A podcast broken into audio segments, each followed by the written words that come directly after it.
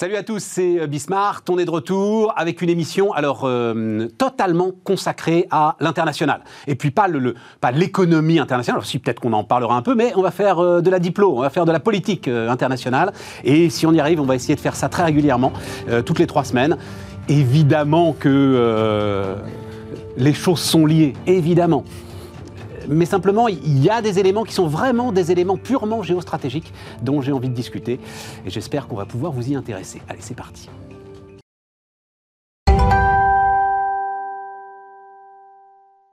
Donc, autour de la table, Mathias Feckel, bonjour, euh, Mathias, alors évidemment euh, ancien ministre, et notamment sur euh, les affaires qui vont nous intéresser, c'est-à-dire les, affaires européennes. Vous êtes aussi totalement franco-allemand, totalement bilingue.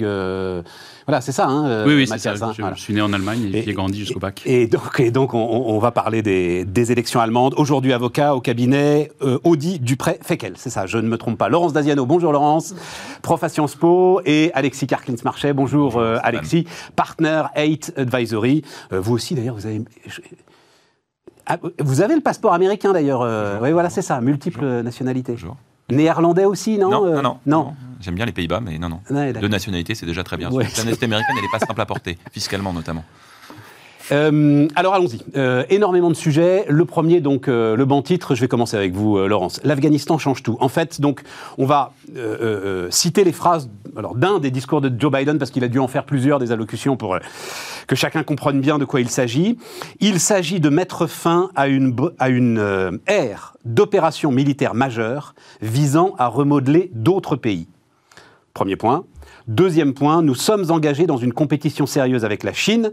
Nous faisons face à des défis sur de multiples fronts avec la Russie. Donc, euh, ça s'appelait nation building, euh, cette euh, doctrine de politique étrangère des États-Unis d'Amérique. Ça date de quoi? Ça date du, de George Bush père, à peu près, Laurence? Est-ce que là, c'est une rupture, et une rupture profonde, dans la stratégie internationale et diplomatique des États-Unis d'Amérique, de renoncer à cette euh, euh, construction de nouveaux États libres Alors, pour l'instant, conjoncturellement, oui. Structurellement, les États-Unis euh, ont quand même cette vocation, enfin, cette volonté de, gouverner et d'avoir la vue d'ensemble sur le monde. Aujourd'hui, se focalisent sur la Chine. Et donc, ils veulent réorienter leurs moyens, leur politique étrangère sur la Chine. Est-ce que ça veut dire que vraiment à long terme, ils vont euh, changer le, paradigme de leur politique étrangère? J'en suis pas certaine. Euh, mais ce qui est sûr, c'est qu'à court terme, euh, l'ennemi, c'est la Chine. c'est le concurrent qui, monte, qui est encore très loin. on pourra parler des États-Unis, mais on parle souvent du déclin des États-Unis. Non, les États-Unis sont encore une grande puissance, ils ont les moyens de rester encore une grande puissance longtemps, les moyens financiers, les moyens technologiques, euh, les moyens démographiques. Euh, et même si la Chine est un gros pays, qui veut euh, également exister sur la scène internationale, et on, y reviendra, et qui veut elle aussi modeler euh, le, monde plus à sa façon, elle veut remettre en cause les relations internationales. Euh, à terme, les États-Unis reviendront, je pense, dans, structurellement dans ce, plus dans ce nation building. Donc en termes de business, on dirait c'est de la réallocation d'actifs. Pour oui. C'est tout. Voilà. Pour l'instant, oui. Et, et, pas un changement de stratégie de l'entreprise diplomatique États-Unis d'Amérique. Je pense qu'il est trop tôt pour dire si que c'est vraiment un changement de stratégie. Il y a eu d'autres moments dans l'histoire des États-Unis où ils ont eu des gros coups. Enfin, on a souvent fait le parallèle entre l'Afghanistan et le, et le Vietnam. Absolument. Euh, même si on ne peut pas vraiment comparer. Euh, il y a peut-être une chose que, l'on pourrait comparer, c'est le fait qu'après après le Vietnam, on disait que les États-Unis étaient au tapis. Et puis vous avez eu l'ère Reagan après, qui a quand même beaucoup reconstruit les États-Unis et, ils sont repartis. Euh, donc là, on en est à Joe Biden et on dit ah, les États-Unis sont au tapis. J'y crois pas. il y a les, fondamentaux structurels des États-Unis font qu'ils ont une force et qu'ils vont se réinventer. Alexis, euh, changement structurel ou pas dans la diplomatie américaine? Les États-Unis sont une nation qui sont tiraillées depuis les fondations entre l'isolationnisme et le messianisme. On a oublié, premier président, George Washington, il a deux influences autour de lui. Il a son ministre des Finances, Alexander Hamilton, qui est pro-britannique, il a Thomas Jefferson, qui est pro-France. Et donc les deux lui disent il faut absolument que les États-Unis s'engagent avec un pays, il faut qu'on se mêle de, politique internationale. Et George Washington ne prend, prend la décision de se mouiller avec aucune des deux puissances européennes à ce moment-là. Et toute l'histoire américaine s'est construite sur ce balancier entre isolationnisme et messianisme. Isolationnisme régulièrement répété, doctrine Monroe, James Monroe, 1823, l'Amérique aux Américains, Woodrow Wilson, 1916, en pleine Première Guerre mondiale, il est réélu sur un slogan Nous ne faisons pas la guerre. Un an plus tard, les boys américains sont dans les Ardennes. Dans les Ardennes. Vous voyez, bon, donc il y, a cette idée en permanence et d'une nation qui cherche à se replier sur elle-même, prenant conscience de l'importance qu'elle a bien sûr en termes de valeurs et de défense d'un certain idéal, de certains idéaux à travers le monde, mais aussi en ayant conscience de ses propres intérêts. Le nation building, on découvre cette expression. George Bush, fils 2000 se fait élire en 2000 sur, euh, notamment en politique étrangère, sur un slogan il est temps d'arrêter d'envoyer nos troupes pour faire du nation building. Voilà, il le dit en 2000. Ça alors? Nation building, vous reprenez discours 2000, il se fait élire là-dessus. Voilà, 2000. Mais pourtant, c'est ce qu'il va chercher à faire en Irak. Et pourquoi? Parce que régulièrement, régulièrement, les États-Unis sont contraints de, s'investir à l'étranger. Ça a été le cas en 1917. L'Irak, ils sont pas contraints. Hein. à chaque fois, à chaque fois, il y a un phénomène déclencheur et c'est très important dans la mentalité américaine, il y a un phénomène déclencheur qui entraîne l'interventionnisme américain. Ça a été le cas en 17, ça a été le cas après Pearl Harbor. Jusqu'à Pearl Harbor, les Américains, Roosevelt, n'a pas très envie d'aller dans cette guerre. Mais bon. Grand débat historique. en tout cas, c'est Pearl Harbor qui le provoque. C'est Pearl Harbor qui le provoque. Qu'est-ce qui fait que les États-Unis se retrouvent en Afghanistan en octobre 2001 et deux ans plus tard en Irak? C'est leur choix, c'est leur décision. C'est le 11 septembre. Voilà. Et donc régulièrement, ce grand pays cette grande puissance, et Laurence a complètement raison, évidemment, ça reste la première puissance économique du monde, c'est la Chine n'est encore que deux tiers du, PIB des Américains, donc la puissance américaine est très forte, sauf qu'elle est en train maintenant de se, je vais reprendre l'expression, de réel est les actifs. Je vais vous raconter une toute petite anecdote très très simple et très, vas-y, vas-y, on est bien, on a le très courte. Je donne des cours aux États-Unis, j'enseigne aux États-Unis tous les ans. Et j'ai des étudiants au niveau master. Et je leur pose la question, première, donc la finance, c'est un peu, de, un, peu de, un peu de politique internationale. Première question, 75 élèves quelle est la première puissance économique du monde Et je leur propose trois choix Chine, États-Unis et euh, je propose le Japon. Vous avez 80% de la classe qui lève la main sur la Chine. Non. Oui. Donc l'obsession chinoise, elle est là. Il y a eu une forme de détournement pendant 20 ans parce qu'il y a eu l'obsession Moyen-Orient qui s'est imposée de fait après le 11 septembre, enfin qui s'est imposée. C'est comme ça que l'Amérique l'a faite. Mais la réalité, c'est que c'est un pays qui, aujourd'hui, est tout à fait, tout à fait d'accord avec Laurence, est complètement sur le sujet chinois, chinois, chinois, le leadership, surtout que la Chine est au cœur de la zone Indo-Pacifique et que la zone Indo-Pacifique, c'est là où va se passer, se passe déjà le 21e siècle et va se passer. Mais oui, c'est 60 Anecdote pour anecdote, euh, je faisais mes études euh, à Nanterre euh, dans les années 80 et déjà on nous expliquait que la zone Indo-Pacifique. Non, on parlait du Pacifique. On parlait du Pacifique, Stéphane. Si vous vous rappelez, on parlait du Pacifique. On disait la Chine, les États-Unis, on disait pas la zone Indo-Pacifique. Sauf qu'entre-temps, on a découvert que l'océan Indien, c'était très important et on le voit aujourd'hui.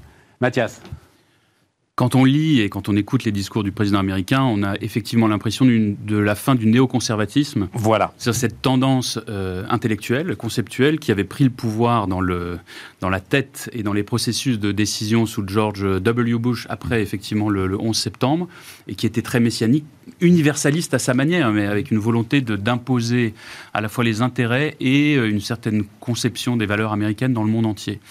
Moi, ce qui me semble, c'est qu'au-delà de, de, cette, de ce débat euh, conceptuel, Il, y a une, euh, il y a une constante dans la diplomatie américaine, c'est la défense par les États-Unis de leurs intérêts. Mmh. Donc j'énonce une évidence, mais il y a une rupture peut-être, mais il y a surtout une continuité. Tout le monde pensait en Europe euh, naïvement, Biden, ça sera le, contraire de Trump, il est gentil, il est ouvert, il est bienveillant, il est généreux, le multilatéralisme sera de retour. Ce qu'on constate, c'est que depuis la présidence, les présidences Obama et la présidence Trump, vous avez des, tentations de désengagement euh, américain des affaires du monde. Lorsque le président Obama, en 2013, fixe des lignes rouges euh, à la Syrie, et puis au dernier moment décide d'annuler les raids qui avaient été euh, décidés en cas de non-respect de, ces lignes rouges, on est déjà un peu dans cette conception-là, de dire, voilà, nos troupes n'ont plus vocation euh, à être partout dans le monde et nous n'avons vocation à intervenir que lorsque nos intérêts stratégiques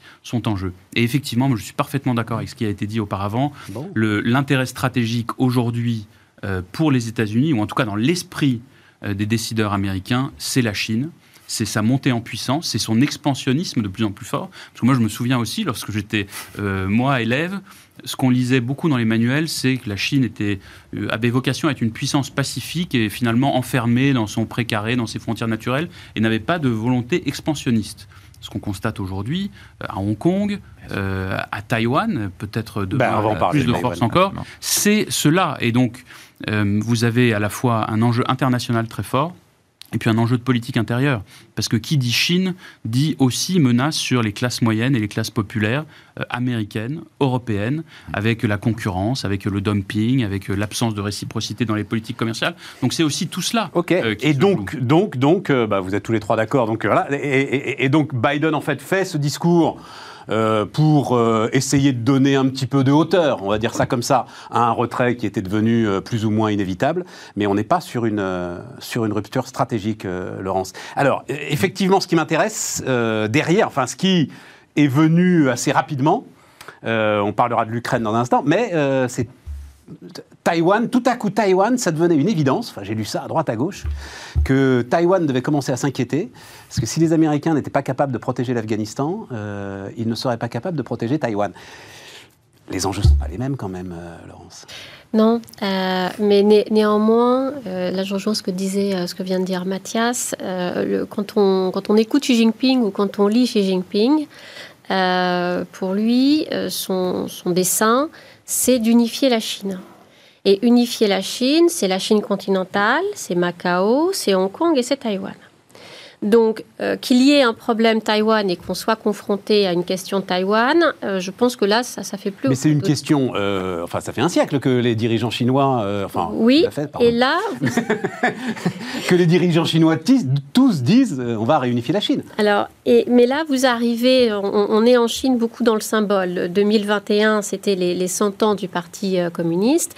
2049, c'est les 100 ans de la République populaire de Chine. Voilà. Donc là, d'ici à 2049, on va quand même s'attendre à, ce que euh, les, choses, les choses bougent. Alors, comment est-ce que Xi Jinping va s'y prendre? Parce que Taïwan, et on, pourra en parler, Taïwan ça a aussi sa, euh, sa, sa puissance en elle-même, on en parlera peut-être, que, que sont les, les, les microprocesseurs. euh, qui sont très importants pour la Chine, puisque la Chine exporte ces, ces microprocesseurs de Taïwan.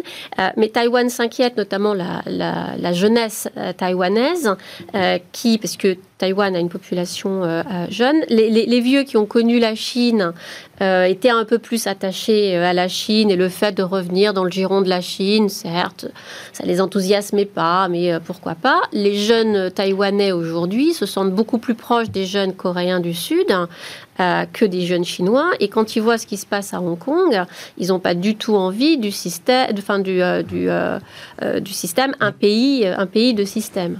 Donc Taïwan est un problème auquel on va être confronté. Est-ce que euh, la Chine ira militairement?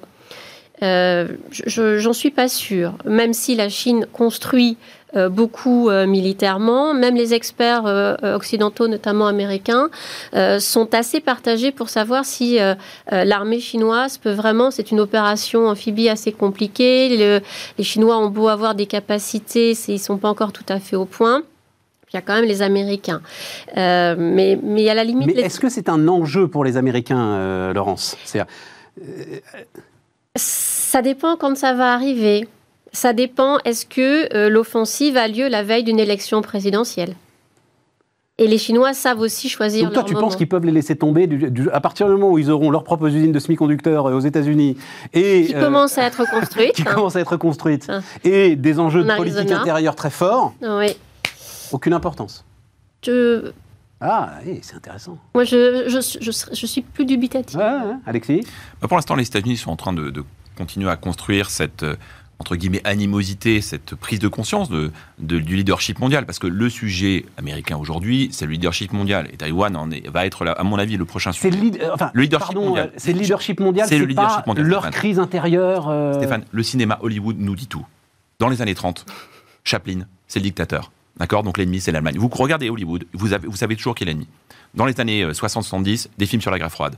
À la fin des années 80, Piège de cristal que vous connaissez par cœur, Bruce Willis. Où est-ce que ça se passe? Ça se passe à la Nakatomi Plaza. C'était le Japon qui devenait le grand ennemi, parce que le Japon rachetait tout. Il rachetait Hollywood, il rachetait la banque.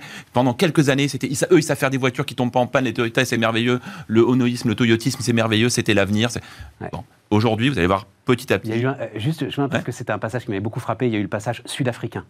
Alors, il y a un piège de cristal sud-africain et il y a un euh, arme fatale. Exactement. Sud-africain. Exactement. L'apartheid. Au moment où les États-Unis sont en, train, mal, au moment, en, Afrique du Sud. Voilà. Au moment où les États-Unis sont en train de remonter la pression sur l'Afrique du Sud euh, raciste. Voilà. Et donc là. Et donc là, vous allez voir qu'on va dans les dix prochaines années, à mon avis, il y aura un film sur, sur Taïwan. Pourquoi? Parce que Taïwan, le, The Economist a surnommé Taïwan l'endroit le plus dangereux de la planète. D'accord? C'était il y a quelques mois. Alors, c'est peut-être un peu exagéré, mais c'est quand même, il y a une réalité. Ce qui peut. Donc, tu penses, toi, qu'ils la défendront? Je pense je pense que la Chine va réfléchir à deux fois avant d'attaquer Taïwan, contrairement à Hong Kong. Pourquoi? Parce qu'à Hong Kong, il y a l'idée que, de toute façon, la rétrocession, elle a eu lieu en 97, elle était prévue, on va accélérer un peu le tempo, on a fait croire à tout le monde qu'il y aurait un pays de système, et on va accélérer le tempo. Taïwan, c'est pas comme ça. Taïwan, il y a, il y a une force, c'est que c'est 23 millions d'habitants, Hong Kong, c'est 7 millions. Et en plus, ça touche, c'est euh, dans la baie de la, la continuité territoriale. La continuité territoriale. Là, tu n'en as pas. Donc, qu'est-ce qui se passe? Qu'est-ce qui va se passer Typiquement, eh bien, on va être sur un sujet où, attention, est-ce que la moindre euh, invasion ou moindre tentative militaire est susceptible de déstabiliser l'économie mondiale? Si demain, la Chine se mettait à être un peu, un peu plus agressive à l'égard de Taïwan, effondrement des bourses, risque d'effondrement des marchés, risque de pénurie, notamment sur les semi-conducteurs et sur tout l'électronique. Tu, tu, casses le monde électronique, ça fragilise la Chine. Or, la Chine a une peur bleue, il faut jamais l'oublier. Son objectif, c'est de la croissance, de la croissance, de la croissance, parce que sans croissance, il y a un risque de subversion politique, et ça, c'est la grande crainte des dirigeants chinois. Donc, tout ce qui peut être de nature à fragiliser la croissance, ce ne sont pas les Américains qui vont sauver Taïwan. C'est Taïwan parce que Taïwan a une place centrale dans une des, un, des secteurs absolument majeurs de l'économie. C'est ça la meilleure protection de Taïwan, à mon sens. Donc TSMC, hein, mais je crois que tous ceux qui regardent cette émission le savent, c'est quoi? C'est 60% du marché de gros, mais c'est plus de 80% des semi-conducteurs de très haute euh, capacité, les plus fins, etc. C'est très important pour le monde. C'est ah, très, important pour le monde. Et donc Taïwan, Taïwan a un pouvoir, a un levier. C'est une question de levier. Mathias Vous annonciez tout à l'heure qu'on ne parlerait pas d'économie et finalement tout y mène quand même. Et, je suis d'accord. Je dis ça sur le ton de l'humour, mais la situation est évidemment tout sauf, tout sauf amusante. Euh, je suis d'accord sur la clé de lecture économique de ce sujet. À la fois sur euh, les velléités chinoises à Taïwan ou non, elles seront euh, guidées par des intérêts économiques et par ce que fera l'Occident au sens large. moi, je ne vois pas il faut toujours se méfier des pronostics parce que les événements peuvent s'emballer. Mais je ne vois pas euh, l'Europe, les Américains envoyer euh, des, soldats, des jeunes, euh, de leurs ressortissants, mourir à l'autre bout du monde parce que tout d'un coup il y aurait une annexion. C'est terrifiant, mais regardez ce qui s'est passé à Hong Kong vous aviez là aussi une jeunesse euh, formée. Oui, mais c'est pas pareil, Alexis.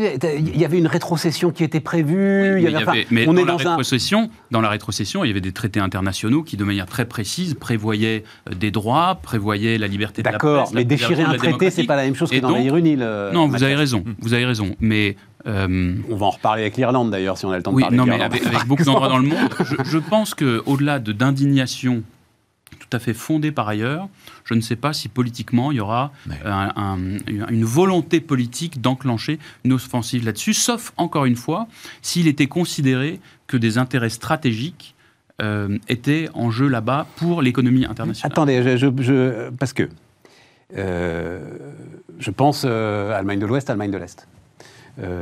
économiquement, le choix n'est pas rationnel. enfin, bon, bref, on va pas refaire l'histoire de, de la réunification. C'est un choix politique, profond, historique, etc. Bon, et, pourquoi il en serait différent de la volonté des dirigeants chinois par rapport à Taïwan? C'est une histoire. Ah oui, d'accord. C'est un bout amputé de la Chine. De la province rebelle. Et, est-ce que, euh, oui, en plus historiquement, il appelle, il appelle la province rebelle. Le Kuomintang va là-bas, etc. Et, donc, est-ce que vraiment c'est des facteurs économiques qui suffiront à euh, empêcher la, volonté des dirigeants chinois d'aller au bout de, de leur projet? Après, sur, si on repart sur l'économie, euh, du coup, mais sur l'économie chinoise, il y, a, il y a deux choses. D'une part, il faut absolument qu'il y ait de la croissance. Et euh, la croissance, il y, a, deux manières, il y a deux systèmes pour l'avoir. Vous avez un système où l'économie est un peu plus libre et donc elle va générer sa croissance, et une économie plus, euh, dirigiste où euh, l'État est plus présent et dit où est-ce qu'il faut investir pour faire la croissance. La Chine est en train de basculer d'un système à un autre avec la reprise en main de l'économie par Xi Jinping. Néanmoins, les microprocesseurs sont vraiment très importants. La Chine aujourd'hui produit 15% de ses microprocesseurs son objectif, c'est d'arriver à 70% parce qu'elle est très dépendante de Taïwan. Taïwan, ses deux plus gros clients, sont les États-Unis et la Chine. Hein. Mmh. Enfin, TSMC, euh, ses deux plus gros clients sont euh, les États-Unis et la Chine. Or, la Chine a lancé dans son euh, dernier plan quinquennal, là, au mois de, au mois de mars, un, plan d'investissement dans la recherche et le développement qui est l'équivalent de 7% de son PIB. Donc, elle investit très fortement dans, les, dans, dans la recherche et le développement, notamment dans les semi-conducteurs, parce qu'elle veut devenir pratiquement auto, autosuffisante. Oui, Laurence, ce que je dis, c'est, alors vous le savez, l'histoire nous apprend bien que, ok, les, les motivations sont d'abord économiques tant qu'on est rationnel. Et puis à un moment, euh, dans l'histoire, les leaders deviennent irrationnels. Non, mais, de, quelle rationalité parle-t-on? Parce que la rationalité que nous avons, nous, Européens, et nous, Français, cartésiens, n'est pas la même que la rationalité. Euh. Alors, euh, le scénario, alors on, en reparlera, mais en fait on va faire une émission lundi euh, totalement consacrée à la Chine, mais scénario d'un pays qui a quand même du mal euh, à redécoller, à repartir à la vitesse, à la force qui est nécessaire effectivement pour euh, sa stabilité politique et sociale. Et donc, eh ben, je crée un grand élan patriotique. Enfin, on l'a vu dans l'histoire. Voilà. C'est pas contradictoire. C'est-à-dire que la Chine fonctionne aujourd'hui, enfin, le, régime bénéficie d'une forme de stabilité, d'abord par les moyens de répression qui sont euh, mis en œuvre, et puis parce que des dizaines de millions de Chinois sortent de la pauvreté chaque année. Le jour où ça s'arrête, soit euh, les choses s'effondrent, soit vous avez besoin d'exutoire. Donc c'est pas contradictoire. Vous pouvez très bien avoir tout d'un coup une, une, mobilisation, un déchaînement nationaliste, des énergies qui sont concentrées euh, sur l'objectif taïwanais parce que les choses ne fonctionnent plus comme elles fonctionnent aujourd'hui. Voilà. je, dans, dans l'approche économique, j'intégrais ça aussi. Mm. Et, mm. Mais vous avez parfaitement raison. Vous pouvez avoir, l'histoire malheureusement en est, en est pleine et la France elle-même est de moins en moins cartésienne, me semble-t-il. Vous avez des déchaînements euh, de violence, tout d'un coup d'irrationalité. C'est parfaitement possible. Et le, la tension aujourd'hui à Taïwan est quand même assez palpable. Hein. Oui, absolument. Et, ne pas oublier que pour les Chinois, Taïwan, c'est la Chine. Bah oui, c'est la 23e bien sûr. Voilà, donc, pour eux, c'est pas une annexion. C'est retour à la normale. C'est retour à la normale. C'est ça aussi. C'est l'Alsace-Lorraine en noir dans toutes les écoles de France en 1880. Euh, voilà. Sauf que dans la province rebelle, on s'est démocratisé et que la culture politique est très différente. Et c'est une île. Et l'insularité, évidemment, une forme on peut être sûr que si Taïwan était encore dans la continuité territoriale comme un Macao, comme un Hong Kong, la, donne serait totalement différente. Alors, euh, de toute façon, c'est mm. toujours à la fin, mm. it's the economy stupid, et c'est mm. toujours la géographie. bien sûr. Euh, ce qui nous amène à la Crimée, parce que l'autre sujet, en fait, c'est, OK, euh, Taïwan, et puis l'Ukraine, tout le monde a oublié la Crimée, et les États-Unis, et pourtant Joe Biden... parfois même, il aurait aimé l'être moins, était assez lié aux affaires ukrainiennes. Est-ce que là aussi, l'affaire est réglée? Euh, la Crimée est russe, elle restera russe. Euh, Poutine a inauguré le pont euh, et emballé c'est pesé. Comment est-ce que vous voyez les choses? Ben, comme, comme, tu viens de le dire. Comme je viens de le dire, ouais. Qui, qui a bougé mmh. C'est compliqué parce que dans les discours, les discours sont. Évidemment, il y a comme toujours la diplomatie. Il y a de loin entre la, diplomatie et la réalité. La diplomatie, on a un Charles Michel qui va dire la Crimée, c'est l'Ukraine. On a Anthony Blinken, secrétaire d'État, qui encore il y a quelques semaines dit la Crimée, c'est l'Ukraine. Donc dans les mots, évidemment, il y a l'amitié euh, occidentalo-ukrainienne avec les intérêts euro-atlantiques de l'Ukraine. Donc voilà, donc le contrepoids contre la Russie, on voit l'idée. Dans les mots, oui. Dans la réalité, euh, voir la Crimée revenir dans le giron de l'Ukraine, et pardon à mes amis ukrainiens, mais on on va pas le voir avant un certain temps, si jamais ça se passe. Et de toute façon. Et l'Amérique ne, pèsera pas.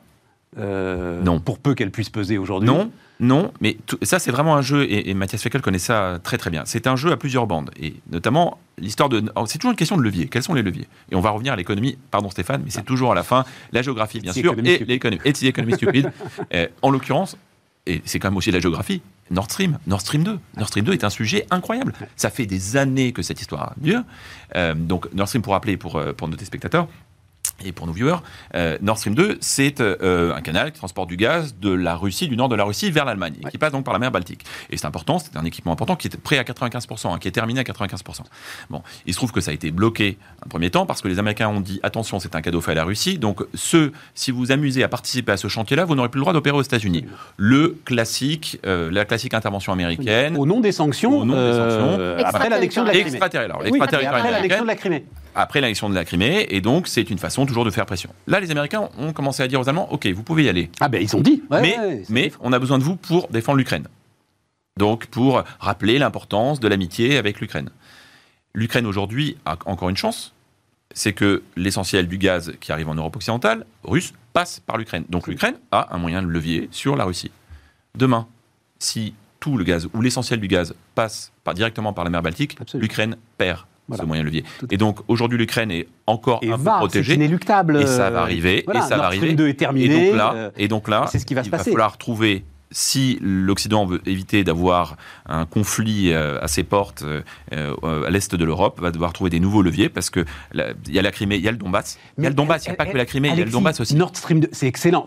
Hmm c'est la démonstration que l'Europe ne veut pas, enfin l'Europe, l'Allemagne en tout cas, ne veut pas avoir de levier de pression. Parce que c'est l'Allemagne qui euh, a, poussé énormément pour... Elle a besoin de gaz. Euh, que ce, Elle a besoin de gaz. Oui, bien sûr. Mais pour que ce, ce, gazoduc euh, soit complété, ça a créé des tas de problèmes, parce que c'est là où c'est passionnant. la négociation de, des taxes GAFA sont impliquées... enfin euh, résonne avec Nord Stream 2 parce que les Allemands ne veulent pas euh, froisser les Américains parce qu'il faut finir ces Exactement. Exactement. Donc Mathias, vous êtes d'accord C'est l'aveu de la part des Allemands que non, on ne veut pas peser euh, sur la Russie et qu'on a trop besoin de son gaz. C'est d'abord une conséquence du tournant énergétique allemand mhm. euh, qui euh, conduit à revoir complètement les besoins en énergie et donc d'importation, puisque une fois que vous mettez euh, fin au nucléaire, que les énergies renouvelables sont insuffisantes pour assurer évidemment le besoin énergétique que vous développez, le charbon, et donc que vous avez besoin de ces importations, c'est une première conséquence. Alors la deuxième chose, c'est que il me semble quand même que l'Europe s'est honorée d'affirmer un certain nombre de principes du droit international dans, toutes ces affaires, même si euh, parfois ça peut apparaître comme des vœux pieux. Euh, moi, je suis allé dans le Donbass euh, quand, j'étais au gouvernement, et vous voyez quand même. Donc c'est la région minière à la frontière entre l'Ukraine et la Russie, hein, voilà. Oui, et, dans laquelle a lieu un conflit de souveraineté comme on a pu en connaître au 19e siècle, enfin, j'imagine, en tout cas les livres d'histoire l'indiquent, au 20e siècle, et un, conflit euh, westphalien, c'est traité de Westphalie, un conflit entre États, avec au milieu de tout ça des populations civiles totalement euh, innocentes, qui n'ont rien demandé à personne et qui sont euh, à la merci des bombes. Donc l'Union européenne n'a de sens comme projet politique que si, dans des situations comme ça, elle est aussi capable de rappeler les fondamentaux du droit international et quand même de prendre des décisions. Il y a eu des sanctions, il y a eu ensuite euh, l'ouverture d'un dialogue très exigeant. tu peux pas dire qu'il y a des sanctions quand en face, il y a tu eu fais des sanctions. Non, mais il y a eu des sanctions sur la Russie. Ça a été suffisamment reproché mmh. euh, au gouvernement français successif. Ça a eu un impact suffisamment important dans des pans entiers de notre économie et compris dans notre agriculture. Donc on ne peut pas dire qu'il n'y a rien eu. C'est pas vrai. Il y a eu. c'est peut-être insuffisant, c'est peut-être euh, pas d'un claquement de doigts que les choses se sont réglées, certainement, mais il y a eu des actes européens euh, forts. Il y a besoin, dans le même temps, euh, d'un dialogue avec la Russie. Évidemment, la diplomatie, c'est de se parler, c'est d'avoir des échanges, c'est pas tout d'un coup de se draper dans je ne sais quelle toge vertueuse et de faire le la politique de l'autruche. Donc voilà, les choses sont extrêmement imbriquées, mais il n'est pas contradictoire d'avoir une lecture économique, une lecture euh, presque ah, cynique, en tout cas très lucide des ah, choses, et d'être attaché à l'affirmation de certains ah. principes. Moi, j'ajouterais même la lecture historique, parce que euh, la Russie est orthodoxe. Euh, Vladimir Poutine fait beaucoup monter l'orthodoxie. Or, le cœur de l'orthodoxie russe, c'est Kiev. Absolument. Donc, je, moi, je, si on ajoute la dimension historique plus, plus profonde, euh, le fait que euh, la, Russie s'intéresse à l'Ukraine, c'est. Ah non, ça d'accord. Euh, oui, mais c'est très important. Oui, oui, oui, bien sûr. Mais Laurence, qu'est-ce que, comment vous arbitrez? Moi, je dis, tu peux faire toutes les déclarations, avoir des gestes courageux, etc. et tout, quand en même temps tu construis un gazoduc qui va priver l'Ukraine de sa seule véritable arme, en fait, pour essayer de peser sur Poutine, euh, c'est de la tartufferie. Euh, comment est-ce que vous voyez les choses? Alors, il y a, comme, Nord Stream 2 est en retard puisqu'il devait être mis en service au départ fin 2019. Hein. La Russie a été obligée de re-signer avec l'Ukraine un contrat pour faire passer du, gaz dans le, gazoduc ukrainien. Je crois que c'est jusqu'en 2024 ou 2025. Donc jusqu'en 2024-2025, la situation est à peu près stabilisée. ensuite, effectivement, il y aura, comme disait Alexis, il y aura plus de levier. Enfin, l'Ukraine n'aura plus de levier euh, sur la Russie. Euh, L'Ukraine étant aussi un pays qui a quand même du, du mal à faire face à, à, la corruption dans, le pays, qui a du mal économiquement, donc qui, qui n'a pas réussi non plus à construire une, une, nation et pour qui le fait de partir en gare, on en, parlait, le fait de faire un, un conflit, euh, c'est aussi une manière de détourner, de détourner l'attention. Laurence, quand tu as 30% de ton territoire et des régions minières importantes qui sont sous les bombes, comme le dit Mathias, c'est un peu compliqué aussi de construire une nation et de dynamiser l'économie. On, non, on peut leur accorder ça. oui, on peut, on peut leur accorder ça, mais néanmoins, même avant, ils ne l'avaient pas fait. Oui, d'accord. Donc c'est. D'ailleurs, les, Américains. Un mot, Alexis, il faut qu'on marque une. Non, mais les Américains le, le disent très bien. L'Ukraine, on est avec vous mais faites les réformes nécessaires, notamment en matière de corruption et en matière de réforme politique. Donc il y a aussi, c'est pas juste euh, on soutient l'Ukraine parce que l'Ukraine est opposée à la Russie, mais deux toutes petites remarques, et on marque une pause, mais deux toutes petites remarques quand même très importantes. Effectivement, comme on l'a dit tout à l'heure pour la Chine vis-à-vis de Taïwan, dans l'esprit, c'est un peu moins fort, il ne faut pas faire des comparaisons trop faciles, mais dans l'esprit de beaucoup de Russes, l'Ukraine, c'est la même sphère culturelle, c'est la même sphère religieuse. L'État russe, le russe, ils étaient originaires de Kiev et de, la région de Kiev, d'accord Avant de monter. Euh, donc, donc c'est un, premier point très important. Deuxième point, on a tendance parfois, et c'est un pays que j'adore, je vais tous les ans en Russie, j'ai le bonheur de travailler avec euh, des entreprises et euh, notamment des entreprises françaises qui réussissent très bien en Russie. Il ne faut pas oublier que le PIB de la Russie, c'est moins que l'Italie, c'est à peine plus que l'Espagne. Mm. Donc quand on parle de Russie, évidemment, puissance militaire, puissance minière, etc., mais en termes de PIB, en termes de puissance économique pure, on n'est pas du tout sur le même niveau que la Chine. On est plus petit, c'est moins de production que l'Italie. Donc il y a quand même des moyens de pression, c'est pas l'Ukraine qui les a c'est pas l'Ukraine qui les a, ce sont les pays qui commercent avec la Russie.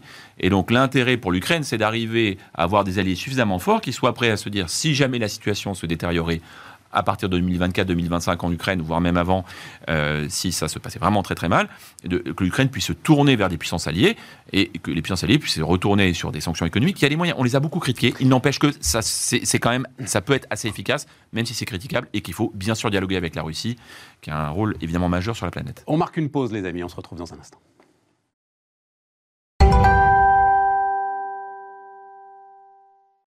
On repart, les amis. Donc on repart. Alors, euh, mais c'est assez fascinant quand même comme euh, tout se tient. Quoi. C'est ça qui est toujours intellectuellement, je trouve, très stimulant. Euh, et alors, j'ai décidé, on en reparlera une prochaine fois, qu'on laisse de côté le Proche-Orient, qu'on laisse de côté les recompositions d'alliances après justement l'arrivée des, talibans en Afghanistan. On, en reparlera dans quelques jours. mais donc, restons en Europe et alors en Allemagne. Donc, élection allemande. Alors, les enfin, les derniers que j'ai vus là, euh, Mathias, euh, mais globalement c'est toujours les mêmes ordres de grandeur. Le SPD donc 25%, la CDU 20%. On rappelle hein, qu'on vote pour un parti et non pas pour un, un candidat.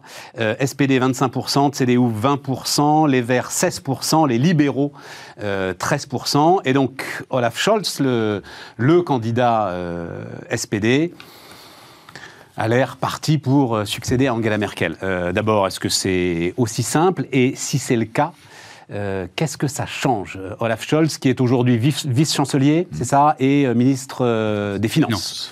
Ministre des Finances, qui n'est pas le ministre de l'économie, hein, c'est pas comme chez nous, voilà, ministre des Finances. Alors, moi, je me méfie toujours un peu des sondages, mais il y a une chose qu'incontestablement ils, indiquent, c'est les dynamiques. Et on sait que ce qui compte en politique, c'est la dynamique. Depuis quelques semaines, il y a une dynamique social-démocrate très forte en Allemagne, euh, dû, euh, à mon avis, en partie à une énorme bourde euh, du candidat conservateur. Vous avez peut-être vu les Armin Lachette, Armin Lachette, où on le voit hilar pendant une, une allocation, une allocution du président fédéral au moment des inondations, et où il est mort de rire. Alors, ça, c'est affreux, mais je pense qu'il y a aussi des choses de plus long terme. et je pense que le SPD est en train peut-être de réussir un pari, c'est d'être lui euh, le, parti de la continuité, d'une forme de continuité avec la chancelière. Donc de capter euh, une part de l'héritage. Je rappelle qu'elle elle a des niveaux de popularité dont tous les présidents français au, long des dernières décennies, sans doute, n'auraient pu que rêver, surtout au bout de 16 ans de, pouvoir. Elle est euh, appréciée, respectée, sans doute même aimée euh, de, ses concitoyens. Euh, il réussit à capter cela. Ils sont dans une grande coalition, les sociodémocrates avec les conservateurs depuis, depuis des années. Donc, indéniablement, il y a une part du bilan qui leur revient aussi. Et puis, ils, réussissent à montrer, sans, sans volonté de rupture, sans tout bouleverser, qu'il faut sans doute apporter des correctifs à ce bilan. Euh, en, matière sociale en particulier. La force de l'Allemagne aujourd'hui, c'est son économie. C'est une économie puissante, avec des entreprises de taille intermédiaire en particulier qui sont magnifiques, qui sont implantées aux quatre coins du pays, qui sont adossées à un capitalisme familial très fort, fidèle au territoire, le innovant, le Mittelstand. Ah bah oui, le fameux Mittelstand. Le Mais une mais, mais qui s'inquiète, Mathias, parce que, enfin, on a souvent parlé de modèle mercantile très fortement exportateur. Plus de 200 milliards d'excédents tout au long des dernières années. et surtout, moi, le, truc, à chaque fois que je le, vois, ça me frappe, c'est plus que la Chine.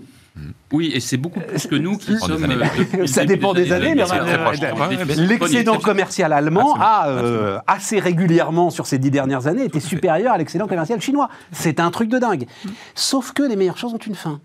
Et que euh, ce qu'on vient de décrire sur la Chine, euh, vous me racontiez, Laurence, la double boucle, euh, la Chine qui veut plus compter sur ses propres forces, sa consommation intérieure, etc. Les Allemands le savent, ça, évidemment, plus la mutation de l'industrie automobile. Donc, il vient au bon moment aussi pour réorienter un modèle économique mais il y a une réorientation vers l'Est jusqu'à la réunification, en gros, et un peu après, l'ancrage européen puis zone euro était très fort, et puis il y a une réorientation vers l'Est, Europe de l'Est, puis euh, Chine euh, et, Asie. Ce qui est vrai aujourd'hui, c'est y compris pour les raisons qu'on a indiquées tout à l'heure, c'est la potentielle instabilité demain euh, de cette partie-là du monde. L'Allemagne a intérêt à réorienter les choses, d'où sans doute un retour à l'Europe euh, plus volontariste que ce que nous avons pu euh, connaître, d'où peut-être, je l'espère, je fais partie de ceux qui souhaitent ça ardemment, une intégration franco-allemande aussi plus forte dans les prises de décision. Nous verrons. Là aussi, toujours méfiance, mais c'est comme le Pacifique. c'est aussi un peu c'est aussi un peu d'utopie, un peu de rêve, heureusement, et avec quand même des avancées euh, extrêmement fortes. Anecdote, et puis, anecdote, je faisais mon service militaire en Turquie en 1986 et il y avait des discussions d'unification des ambassades France et Allemagne. C'était la France-Allemagne. Eh ben rien, rien ne s'est passé, rien. mais c'est malheureux parce que dans certains, honnêtement, il y, a des, il y a des parties du monde où ça ferait sens en plus. Moi, je crois beaucoup à l'intégration à la fois à ce que certains domaines restent de souveraineté, mais on voit bien, on voit bien que les, les choix énergétiques, par exemple, politique énergétique française et allemande, qui sont totalement divergents, qui ont été élaborés chacun dans son coin, sans concertation, sans annonce, on voit bien que ça a un impact géopolitique, que ça a aussi un impact de politique intérieure. Enfin, ces bouleversements-là, hmm. si on veut remettre de la rationalité au cœur de l'Europe, il y a quand même intérêt à les construire ensemble. Et Même Scholz, c'est le gars qui sur les sujets migratoires. On verra d'abord, c'est les électeurs qui vont décider ce qu'il en est. Et puis, on, l'a pas dit, mais sa popularité personnelle très élevée. est très élevée, hein, bien plus élevée que celle du SPD. Parce hein. qu'il est, et ensuite j'arrête, mais hum. euh, parce qu'il est d'abord crédible, c'est un homme d'État, c'est une gauche de gouvernement peux de rappeler ça aussi, c'est-à-dire que euh, la gauche gagne quand elle est crédible et quand les gens se disent qu'en confiant euh, les clés du pays, ce ne sera pas une grand n'importe quoi du matin au soir, mais que euh, on sera centré sur les grands sujets et les grands enjeux, et que l'exercice du pouvoir sera fait de manière convenable. Tout dernier point, euh, on sait que c'est un mode de scrutin très différent d'une autre. Donc euh, ensuite, il y aura des tractations de coalition, parce qu'il y a une chose qui semble à peu près certaine, c'est qu'aucun parti ne pourra gouverner seul. Et donc là, en fonction du résultat, et parfois ça se joue à pas grand-chose, vous pouvez avoir des réorientations très fortes, à droite, au centre, vers l'écologie, et c'est pour ça que le soir du, scrutin sera passionnant. Alexis, vas-y. Pour rebondir sur euh, ce que disait Mathias, Mathias c'est intéressant parce qu'on est vraiment dans une, une dynamique assez extraordinaire. Il évoquait les dynamiques, et c'est exactement ce qui se passe en Allemagne. J'ai commenté euh, sur, dans notre émission, euh, juste avant l'été, les élections en Allemagne, et en disant finalement, c'est intéressant, ce qui est en train de euh, se profiler, c'est un duel entre la CDU, c'était au moment où Armin Laschet a été choisi plutôt que Markus Zoller, vous savez, qui est celui qui dirige la Bavière et qui est du parti cousin, le parti frère de la CDU, la CSU, mais qui n'est que en Bavière. Et Marcus Zoller est, une personnalité très populaire au centre droit en Allemagne, ce qui n'était pas du tout le cas d'Armin Laschet, et c'est quand même Armin Laschet, on va dire dans le parti principal, CDU, lui, il a été légitime, donc il est, est, il est choisi, et à ce moment-là, la CDU est donnée encore plutôt gagnante.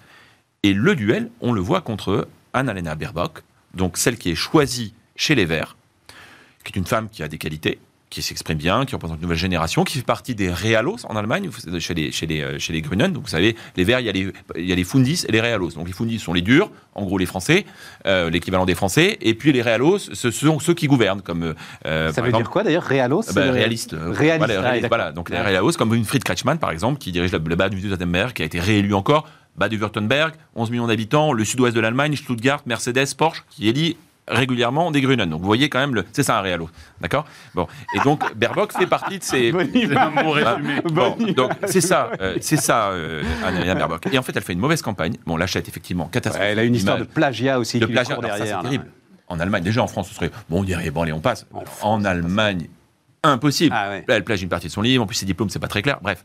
Et Scholz, personne n'aurait vu le SPD remonter. Surtout que Scholz, on le rappelle, a été rejeté par son parti il y a deux ans. Et là, il est choisi parce que, du bon, de toute façon, il faut aller au casse-pipe. Et sauf que le casse-pipe, bah d'abord, il est maire de Hambourg, il a fait un très très bon travail, il a revitalisé complètement sa vie, il a fait un travail absolument remarquable. Il fait une campagne qui n'a rien de brillante, mais qui est très raisonnable, avec une affiche géniale. Mmh elle peut être, il peut être la prochaine chancelière. Oui, génialissime. Et il reprend même la position. Donc c'est du deuxième degré, tout le monde le sait, mais ça fait rire les Allemands. C'est un humour très particulier, mais qui marche très bien en Allemagne. Et surtout, c'est quelqu'un qui rassure. Il est ministre des Finances, il n'a aucun problème avec euh, la notion d'équilibre budgétaire, ça lui va bien. On verra quand même. Juste peut-être dernier point, et je ne vais pas prendre la parole, de, trop de temps sur, sur Laurence, mais il y, a quand même cette idée que je trouve assez, euh, assez impressionnante. J'étais avec mes, mes, amis allemands euh, de mon entreprise la semaine dernière, on parlait bien sûr des élections.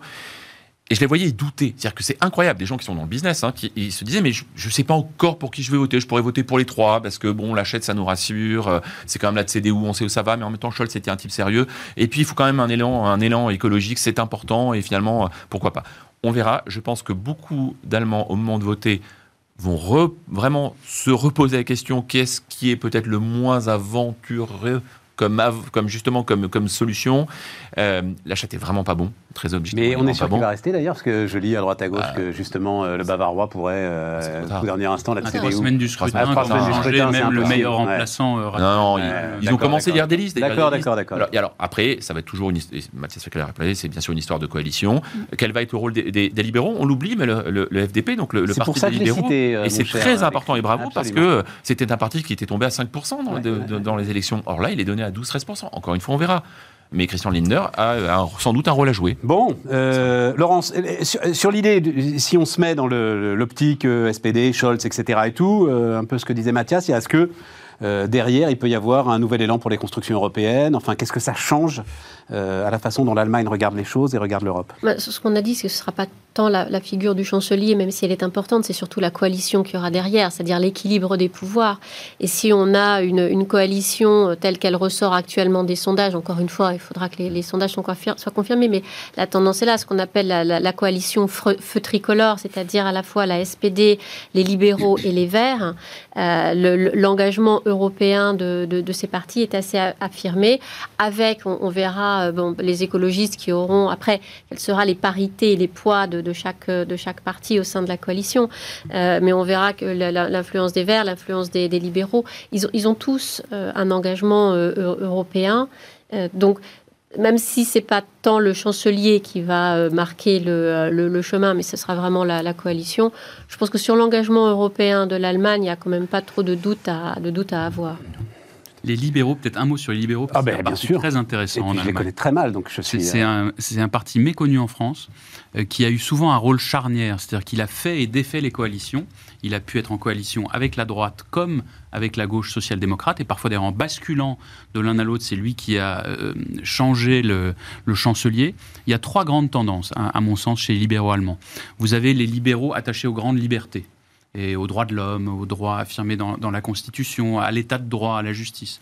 Vous avez les libéraux attachés à la liberté économique et qui euh, sont très présents dans, les milieux économiques allemands. Et puis vous avez une troisième tendance, qui à mon avis n'a rien à voir avec le libéralisme d'ailleurs, qui est un peu libéraux tendance autrichienne, c'est-à-dire en fait assez poujadiste, euh, parfois vraiment d'une droite extrêmement dure, avec des tendances anti-européennes, mmh. une espèce de, d'anti-impôt basique, un peu stupide, etc. Et qui, ces dernières années, a, souvent un peu pris le dessus. Ils sont dans le même parti, ces trois. Ils sont tous les trois dans le même parti qui, dans la crise, Compliqué, dans la question de la coalition les réfugiés ont été absolument lamentables, mm. qui sur la Grèce ont été lamentables. Et donc, il y a ces trois tendances euh, dans, dans, ce parti-là. il y a aussi la question ensuite, euh, s'ils participaient à une coalition gouvernementale, quelle euh, lesquels de, de, ces trois courants, oui, voilà, c'est ça, très important, prennent le dessus. mais c'est un, un, parti passionnant et encore une fois très important en Allemagne. Vous avez raison de l'indiquer. Parce que juste un mot à préciser aussi utilement, Monsieur le l'historien de l'économie. Euh, le libéralisme en Allemagne euh, n'a pas un. Bah oui, mais il faut en dire un mot. Ah, bien sûr. L'ordolibéralisme, il faut en dire un mot. Euh, ah, bah, parce que c'est quand même. Un, comment est-ce qu'on va appeler ça? Un libéralisme sous contrôle. Voilà. Exactement. Alors, l'ordolibéralisme. Un mot, hein. bien sûr. L'ordolibéralisme, c'est le libéralisme, je vais l'appeler comme ça, à visage humain. Alors pourquoi je l'appelle à visage humain Parce qu'il a été fondé par euh, un certain nombre de, professeurs d'économie, et notamment l'école de Fribourg, mais pas que. Par exemple, le plus grand théoricien euh, de l'ordolibéralisme, qui est Wilhelm Röpke, lui n'était pas de Fribourg. Et Röpke a écrit des, textes assez forts euh, sur l'idée qu'il faut la liberté économique, mais il faut aussi un État qui soit très présent. Et l'État doit avoir deux rôles. Il doit avoir un premier rôle, c'est d'organiser l'économie. C'est-à-dire, contrairement aux libertariens autrichiens, où il y a l'ordre spontané chez Hayek, chez les ordolibéraux, c'est la liberté, ça, elle s'organise. Elle s'organise d'un point de vue juridique, elle s'organise avec des institutions. Il faut une liberté des prix, euh, il faut de la rigueur budgétaire, mais tout ça pour créer un ordre dans lequel les intérêts privés peuvent s'exercer. Mais ça va plus loin. C'est aussi une philosophie, l'ordolibéralisme. C'est une philosophie sur une certaine conception de l'humain. Euh, il n'y a pas que l'économie. Röpke dit, écrit, euh, il n'y a pas que la loi de l'offre et la demande. La société heureuse n'est pas que une question de prix et d'économie de marché. Il faut aussi de la culture, de l'éthique, de l'art, le sens de la communauté, le sens de la solidarité. C'est très, très, très influencé par la pensée chrétienne, chrétienne. Et donc, cette pensée-là, elle est toujours forte. Elle a sans doute perdu de l'importance. Et le risque pour la CDU, c'est après 16 ans de pouvoir, elle ne s'est pas renouvelée, elle ne s'est pas recréée. Mais la CDU, c'était bien cette idée de porter le message de l'ordolibéralisme avec, avec ses différentes composantes. Avec quand même un dévoiement du système dans une endogamie, euh, et notamment, alors c'est très vrai pour l'industrie automobile, vous vous retrouvez avec une endogamie entre banques régionales, euh, elles-mêmes sous perfusion, euh, conseils régionaux et pouvoirs politiques, et industrie qui se débarrasse de l'ensemble de la concurrence au nom justement de l'organisation du marché. Oui, mais c'est anti-ordolibéral puisque les ordolibéraux sont extrêmement attachés à la concurrence, parce que justement toute constitution de monopole dans l'idée des ordres libéraux, on peut la contester, mais dans les idées des ordres libéraux, il y a cette idée que la concurrence euh, est absolument nécessaire c'est euh, absolument, c'est même vital dans le fonctionnement de l'économie parce que dès qu'il y a des constitutions de monopole, il y a des abus de pouvoir et donc il y a ces dévoiements, comme vous l'évoquez, et c'était ce qui se passe notamment en Allemagne. Mais c'est vrai, Alexis, que l'une des fragilités, euh, c'est le système bancaire allemand qui, enfin, on l'a vu euh, en 2008, et si Angela Merkel à un moment a vacillé, c'est en 2008, c'est quand même lié beaucoup à ce que ces banques régionales, en fait, agissent sous ordre. Voilà, c'est des espèces de crédit lyonnais en un peu meilleure santé que le crédit lyonnais. Oui, hein ça fait partie du capitalisme rénan. Voilà. Et dans le capitalisme rénan, il y a aussi une proximité du financier avec euh, l'industriel et, l'entrepreneur. Il y a sans doute des dérives. C'est un modèle qui a plutôt quand même bien fonctionné. non, non, mais l'Allemagne reste un pays, euh, on le sait assez peu, je trouve. C'est oui. c'est une intégration. On peut dire endogamie. On peut aussi dire qu'il y a une prise de décision dans les banques très proche du terrain, une connaissance des entreprises. Il y a aussi des bons côtés. Il y a aussi, euh, on évite globalement le too big to fail. Enfin, il y a, il y a pas mal d'avantages. Sur l'ordolibéralisme, euh, et d'ailleurs, ce serait intéressant de regarder le positionnement d'Olaf Scholz par rapport à cela, parce qu'il est d'une très grande, euh, euh, très grande rigueur. C'est-à-dire que euh, il est d'une orthodoxie financière absolue, euh, très loin, euh, y compris de ce que pense la droite en France. Hein. C'est-à-dire que c'est un homme de gauche en Allemagne. Non, non, mais, franchement, il est, il est, donc, donc les, sujets sont quand même très différents. Il y a un livre passionnant là-dessus qui s'appelle The Globalists sur l'ordolibéralisme. Alors c'est l'analyse vue de gauche, hmm. donc hmm. beaucoup plus critique, y compris qui analyse en quoi ça peut enserrer la décision publique, empêcher de faire du, volontarisme économique, mais qui me semble intellectuellement d'une grande honnêteté. Hmm qui retrace la naissance euh, de, ce courant, euh, ses, apports et puis aussi ses, limites, ses, difficultés parfois, parce que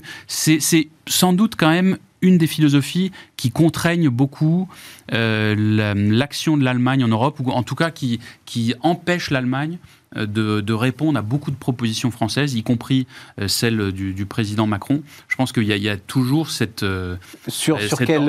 Sur l'ordolibéralisme, bah, ça, ça, crée des craintes d'intégration financière et budgétaire. Bah voilà, non mais je voulais aller sur ce là de toute façon. C'est ce qui a freiné quand même pendant très longtemps d'aller sur les eurobonds. On peut... non mais on peut... Non, mais, je, Laurence, évidemment, mais, mais extrêmement présent jusqu'au cœur du débat politique Non, parce que, les amis, on, a... je vais vous laisser continuer, mais ce sur quoi je voulais terminer ça, c'est que on a quand même là, on est très heureux, 6% de croissance, tout ça, machin, tout va bien, Banque Centrale Européenne, tout à zéro, blablabla.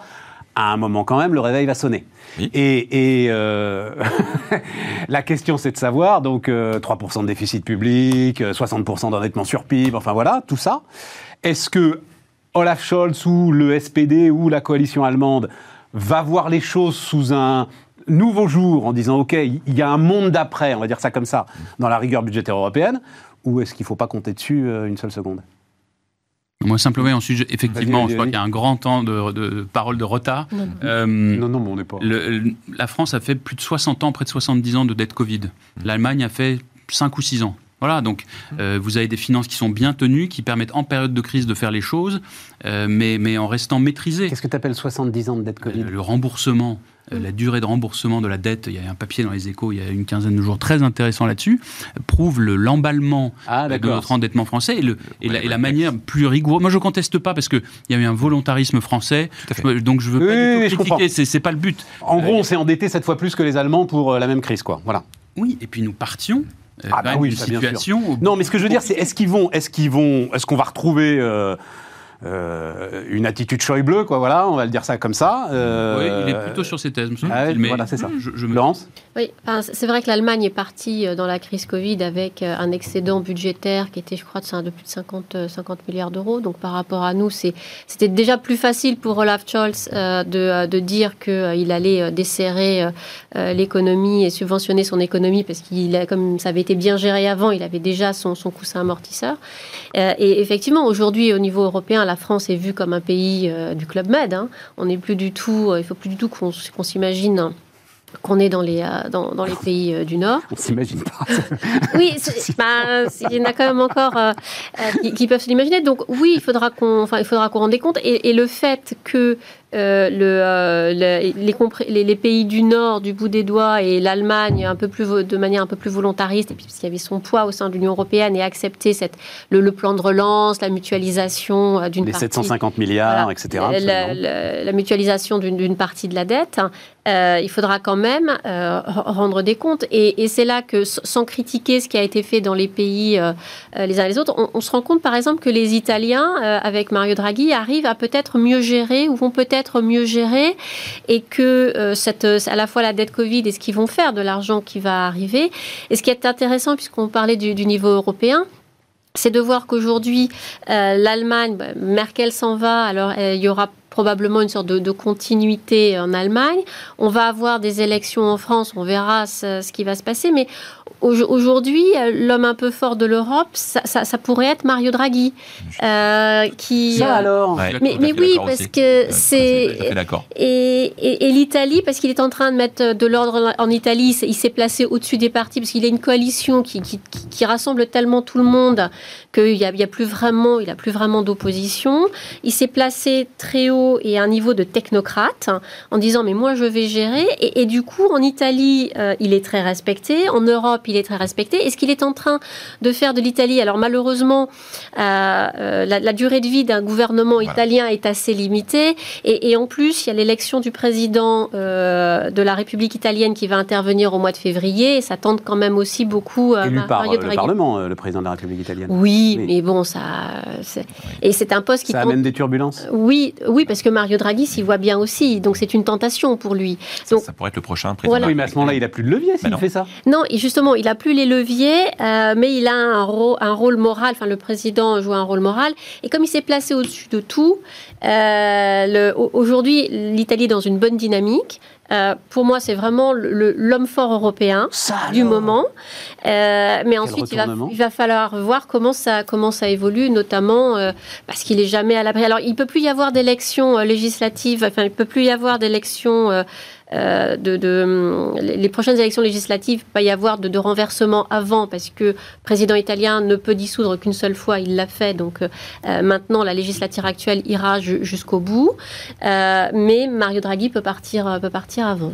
Il y a un tout, tout petit complément d'information, et je suis absolument d'accord avec Laurence Daziano sur la stature, le rôle de Mario Draghi avec en plus une campagne électorale qui commence en France, même si la France prend la présidence de l'Europe l'année prochaine. Mais mais il y a des résultats derrière? Et alors, c'est exactement mon point. C'est-à-dire que pour le moment, j'allais dire, Mario Draghi a rétabli une forme de cohérence, d'apaisement dans une société politique italienne qui était extrêmement euh, animée, mais et très chahutée, mais il vient avec dans les 750 milliards, l'Italie, c'est plus de 200 milliards. Donc c'est le premier bénéficiaire du plan de relance européen. Donc il est dans la partie facile.